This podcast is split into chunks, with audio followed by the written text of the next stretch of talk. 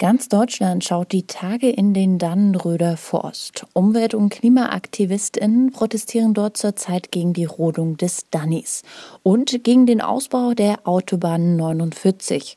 Die Bilder wecken Erinnerungen an die Proteste im Hambacher Forst. Im Sommer besetzten auch dort AktivistInnen den Wald und verhinderten damit die weitere Rodung. Beide Proteste erweckten große mediale Aufmerksamkeit und brachten auch vermehrt Polizeigewalt zum Vorschein. Wie geht es also den AktivistInnen im Dannenröder Forst? Wie sieht die aktuelle Lage aus? Und kann es zu einem ähnlichen Erfolg kommen wie im Hambi? Ein kurzes Update dazu gibt's in dieser Folge Mission Energiewende. Mission Energiewende. Der Detektor FM Podcast zum Klimawandel und neuen Energielösungen. Eine Kooperation mit dem Klimaschutzunternehmen Lichtblick. Mein Name ist Sophie Rauch und wir beschäftigen uns jetzt mit den Protesten im Dannenröder Forst. Noch etwa 150 mal 50 Meter Wald sind übrig, die die AktivistInnen derzeit noch vor der Rodung verteidigen. Und auch vor der Räumung durch die Polizei, die mittlerweile auch zu härteren Maßnahmen greift, um das Waldstück zu räumen. Über die letzten Monate hinweg ist der Dannenröder Forst zu einem Symbol von Verkehrswende und Klimapolitik geworden. Auf der einen Seite zum einen als Negativbeispiel dafür, dass die Verkehrswende noch nicht so weit ist, wie sie sein sollte in Deutschland und auf der anderen Seite zu einem Positivbeispiel für solidarischen Protest. Wie die aktuelle Lage im Dani gerade aussieht, darüber habe ich mit Ronja Weil gesprochen. Sie ist Aktivistin der Initiative Ende Gelände und war am Wochenende mit im Dannenröder Forst vor Ort. Hier kommt jetzt das Interview mit Ronja Weil von Ende Gelände. Ihr wart ja jetzt am Wochenende mit vor Ort im Dannenröder Forst und habt auch äh, mit Aktionen unterstützt und habt euch solidarisch gezeigt. Ähm, wie sieht denn aktuell die Lage vor Ort aus? Ja, also während wir gerade sprechen, werden die letzten Baumhausstrukturen äh, im Danny eben geräumt. Das heißt, es stehen noch einzelne Baumhäuser in oben, dem Herzstück des Waldes, also der erste Barrio, der praktisch entstanden ist und jetzt auch das letzte, was geräumt wird. Da ist gerade der, dieser total invasive und aggressive Polizeieinsatz ähm, weiter am Machen und es kommen die ganze Zeit Nachrichten rein über Übergriffe.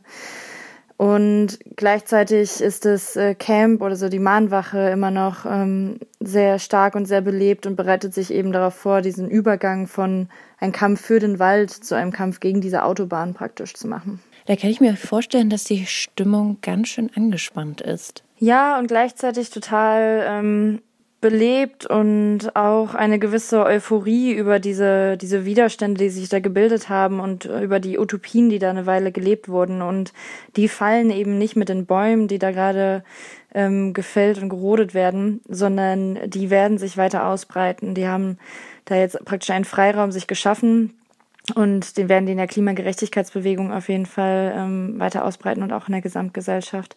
Das heißt, die Stimmung da ist natürlich niedergeschlagen auf der einen Seite aufgrund des Verlusts dieses wunderschönen Waldes und aber auch ähm, total euphorisch darüber, was eben möglich ist und wie Widerstand verbindet. Das kann aber auch zeigen, wie effektiv Widerstand sein kann. Ähm, haben wir zum Beispiel auch beim Hambacher Forst erlebt und das hat auch gezeigt, welche Wirkung solche Solidaritätsgemeinschaften haben können. Nun ist es jetzt beim Dannenbrüder Forst nochmal was anderes. Nun wird ja seit letztem Jahr äh, das Waldstück besetzt und Anfang November wurde dann auch die Rodung und die Räumung gestartet. Und ähm, immer wieder, du hast es auch schon gesagt, erreichen uns auch Bilder von der Räumung und die zeigen halt, dass die Räumung auch vor allem mit Mitteln durchgeführt wird, die total unverhältnismäßig wirken. Ähm, wie wird denn die Polizeigewalt vor Ort wahrgenommen? Ja, also da wurde jetzt eben die Realität dieser schwarz-grünen Klimapolitik ersichtlich in diesem Polizeieinsatz, der eben von dieser Regierung, der Landesregierung da ähm, getragen wurde, der eine unglaubliche Gewalt an den Tag gelegt hat. Also es wurden Menschen auf 20 Meter Höhe getasert, es wurden Sicherheitsseile gekappt, an denen Menschen hingen, wodurch diese gestürzt sind und ähm, eben lebensgefährdende Einschnitte, dass Menschen dort konkret Angst um ihr Leben hatten aufgrund des Polizeieinsatzes. Und das muss man sich mal auf der Zunge zergehen lassen, dass Menschen sich da schützend vor einen Wald stellen und dann um ihr Leben fürchten müssen, ähm, weil eben die Polizei kommt. Und das ging so weit, dass eben die Menschen auch Pläne über ihre Strukturen veröffentlicht haben, also ähm, öffentlich gemacht haben, wo welche Seile hängen, wo welcher ähm, Tripod oder welches Baumhaus eben ist. Ähm, genau, weil diese Lebensgefahr eben so konkret wurde. Und das ist natürlich eine unglaublich schockierende Einsicht, die die Menschen da hatten und gleichzeitig auch keine überraschende, weil wir eben immer wieder die Kriminalisierung der Klimagerechtigkeitsbewegung ähm, erfahren. Was ja dann auch nochmal problematischer wird, wenn man bedenkt, dass ein friedlicher Protest stattfindet. Und äh, du hast schon gesagt, sich auf der Zunge zergehen lassen. Das ist, glaube ich, sehr krass zu sehen, dass äh, mit so einer Form von Gewalt gegen friedliche Protestaktionen durchgegangen wird und gegen friedlich demonstrierende AktivistInnen, oder? Ja, voll. Also wenn man eben realisieren muss, dass man dadurch, dass man ähm, sich für eine klimagerechte Welt einsetzt, gefährdet wird und kriminalisiert wird, das ist natürlich unglaublich schockierend. Und die Eskalation ging ganz klar vom Polizeieinsatz aus. Und das ist eben das staatliche Gewaltmonopol, was sich da super repressiv und kriminalisierend gegen Aktivistinnen eben wendet. Nun ist diese ganze Debatte um die A49 schon fast 40 Jahre alt. Es wurde immer wieder stark diskutiert, kritisiert, es wurde Schuld von A nach B verwiesen und weggeschoben. Die hessischen Grünen sind mittlerweile in so einer entschuldigenden Haltung abgerutscht. Ähm, kann man dann eher sagen, dass die Proteste mehr symbolisch sind, also dieses letzte Waldstück jetzt vor der Rodung zu retten? Mm, der Danny wird sicherlich zum Symbol für vieles, zum Beispiel das äh, Versagen einer grünen Mitregierung, was Klimathemen angeht und eben auch ähm, einer unglaublich langen und unglaublich demokratischen, eines Einsatzes für eben Klimaschutz, der dort ähm, überwalzt wurde von diesem Polizeieinsatz. Aber es geht da eben auch um sehr viel Konkretes. Es geht und ging um äh, diesen konkreten Wald, diese Trasse, die da jetzt reingerodet wurde, wurde, aber es geht immer noch ganz konkret darum, diese Autobahn zu verhindern. Diese Autobahn, die völlig unnütz ist, die nur wenigen Konzernen ähm, ein paar Minuten erspart von Lieferzeit und dadurch auch wieder so ja, an dieser Stelle dann noch sehr symbolisch dafür ist, wie eben unser wirtschaftliches System funktioniert, dass die Profitinteressen weniger eben wichtiger sind als die Lebbarkeit unseres Planeten, dadurch, dass wir äh, die Klimakrise weiter einheizen. Aber auch wenn dieser, diese Trasse da jetzt gerodet ist, ähm, wird dadurch der Danny nicht zum Symbol, sondern wird immer noch zu einer Verhandlungsstätte von Mobilität in Zeiten einer Klimakrise. Und es ist ganz klar und wird ganz ersichtlich, dass dieser Autokapitalismus in Deutschland ähm, keine Zukunft hat und uns keine zukunftsfähige Welt eben schenkt, sondern ähm, wir müssen diese Autoindustrie abwracken und wir müssen dafür sorgen, dass Mobilität in Zukunft eben klimagerecht und solidarisch und auch für alle zugänglich ähm, wird. Und das hilft ja auch dabei, sich mediale und öffentliche Aufmerksamkeit zu verschaffen und mit den Forderungen gehört zu werden. Ich kann mir nur vorstellen, dass das nicht immer so leicht ist, auch gehört zu werden, vor allem im Bereich Klima- und Umweltschutz. Ja, es ist natürlich was, was ähm, persönlicher wird als zum Beispiel Kohleverstromung oder sonst was, weil wir eben ähm, keine, nicht unbedingt ein Kohlekraftwerk im Garten haben, aber irgendwie schon viele ein Auto fahren. Ähm, und trotz dessen haben wir jetzt im Danny eben die Breite des Protests auch gesehen. Es gab Ü60 Blockaden zivilen Ungehorsams und es sind äh, NGOs vorbeigekommen, gleichzeitig eben Akteurinnen wie Ende Gelände, die auf äh, Handarbeit ähm, vertrauen und es wurden Nikolaus zum Beispiel unglaublich viele Nikolaus-Päckchen geschickt mit Decken und ähm, allem Möglichen, was die Aktivistinnen dort brauchen. Also dort war eine Solidarität spürbar, die weit über das Camp und weit über die Aktivistinnen hinausgegangen ist. Ähm, und Menschen merken eben, dass wir uns gerade in eine Sackgasse fahren mit dieser Autopolitik und ähm, dass es eben eine, eine radikale Veränderung unserer Mobilität geben muss. Habt ihr denn das Gefühl, durch solche Protestformen mehr Menschen zu erreichen und vielleicht so auch ein Umdenken in der breiten Bevölkerung zu bewirken, dass vielleicht sich auch ein Bewusstsein entwickelt, dass wir beispielsweise die Verkehrswende brauchen, um auch die Ziele des Pariser Klimaabkommens zu erreichen?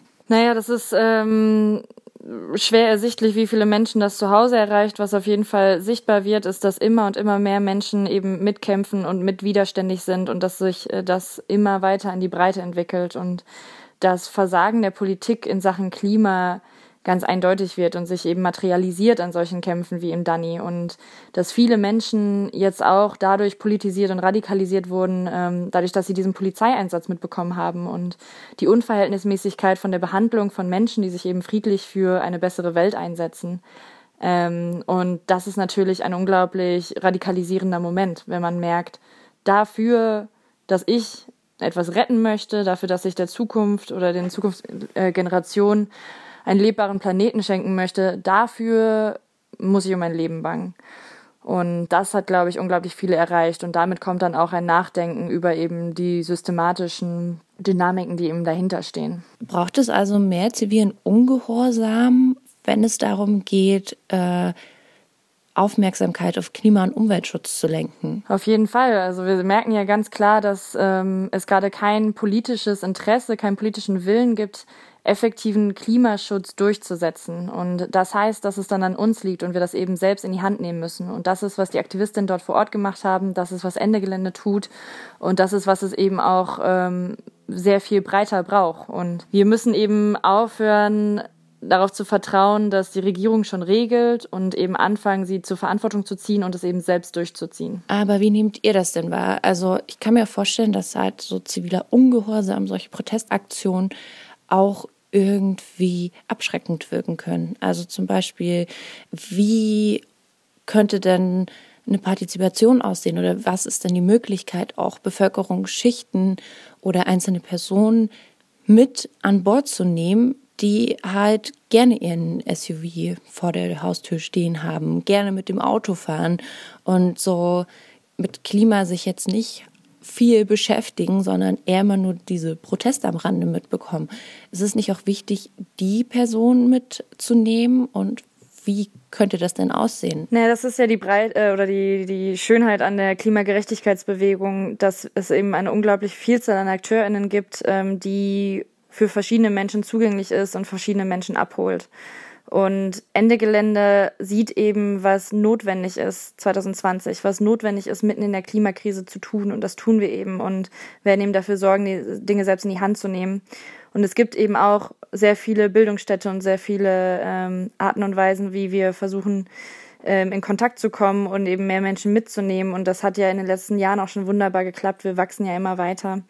Gleichzeitig gibt es eben auch AkteurInnen in der Klimagerechtigkeitsbewegung, die den Protest niedrigschwelliger gestalten und zugänglicher machen. Und das ist genau das, was es braucht, eben eine breite Bewegung mit verschiedenen AkteurInnen. Habt ihr jetzt zum Schluss vielleicht nochmal einen konkreten Tipp, wie jetzt jeder Einzelne und jeder Einzelne teilnehmen kann, was man machen kann, um mehr für die Klimagerechtigkeit zu machen. Das Ding ist, dass wir auf jeden Fall wegkommen müssen von einer Logik vom Individuellen, dass man sich selbst ähm, perfektionieren muss in der Nachhaltigkeit seines eigenen Lifestyles. Natürlich ist es total hilfreich, wenn wir alle uns vegan ernähren und ÖPNV nutzen und so weiter und so fort. Aber das meiste von dem, was eben den Schaden anrichtet, sind systemische Faktoren. Und wir können gar nicht in Deutschland, so wie wir unser System aufgestellt haben, ähm, nachhaltig leben. Allein, wenn wir die, die Emissionen der Verstromung in Deutschland per capita rechnen, ist das schon mehr, als wir pro Person